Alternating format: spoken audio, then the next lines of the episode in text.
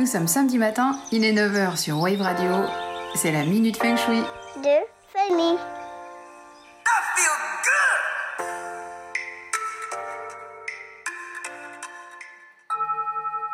Nous allons ce matin nous intéresser au secteur du couple.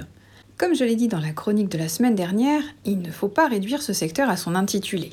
Parce que si en effet il correspond au couple, c'est aussi le secteur correspondant à la mère, la femme, mais aussi le secteur des relations humaines en général et de la communication. Ce secteur correspond à la direction du sud-ouest.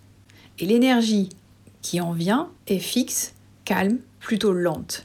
Elle est associée à la notion de consolidation et à l'harmonie familiale. Le chi, quant à lui, qui baigne ce secteur, magnétise l'amour sous toutes ses formes. Il resserre les liens qui nous unissent aux autres d'une façon particulière, qu'il s'agit d'une romance, d'un mariage, d'une association ou toute autre forme de partenariat. Le chi présent ici développe nos sens pratiques ainsi que la réceptivité et la confiance en soi. L'énergie ying, féminine, y est à l'apogée de sa puissance. Ainsi, si vous cherchez l'âme sœur, ou que vous souhaitez renforcer les liens de votre couple, que vous souhaitez développer votre ouverture aux autres et optimiser votre façon de communiquer chez vous ou au travail, ou encore affirmer votre féminité ou renforcer votre réceptivité, il faut dynamiser ce secteur. Donc, dynamiser la case de votre pakwa qui se situe dans la direction du sud-ouest.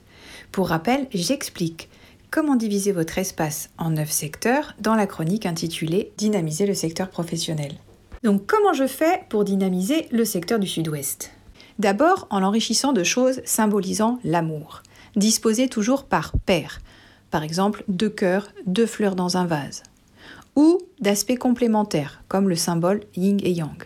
Des choses de couleur rouge, blanche ou rose, dans un ton nude pour les revêtements de murs, les couvre-lits, les tapis, mais aussi des choses rappelant un souvenir heureux ou offert en gage d'amour, ou encore un arc-en-ciel, un lustre en cristal ou des symboles liés à la passion. Pensez toujours que tout doit être en accord avec vos goûts personnels et conforme à l'idée que vous vous faites du symbole que vous affichez. L'élément auquel est associé ce secteur est l'élément terre. Ainsi, ce qu'il faut privilégier, c'est tout ce qui est en corrélation avec les caractéristiques et qualités de l'énergie de la Terre. En l'occurrence, tout ce qui symbolise l'accueil, au niveau par exemple des canapés avec euh, plein de coussins, que ce soit cosy, des couleurs terre dans les ocres, le jaune, le blanc et le rose, mais attention jamais en excès. Au niveau du mobilier ou de la décoration, des objets de décoration, des formes basses et rectangulaires. Vous pouvez aussi placer des cristaux ou des pierres, comme le quartz rose ou le saphir rose, ou le, tapis, le topaz doré.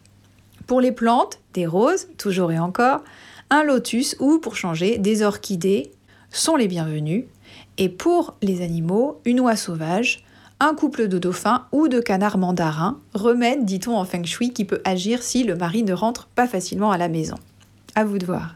Il faut éviter que dans ce secteur on trouve des objets pointus ou coupants, des cactus, du bazar et de la poussière. Et si on fait le lien avec la thématique, euh, ça paraît logique.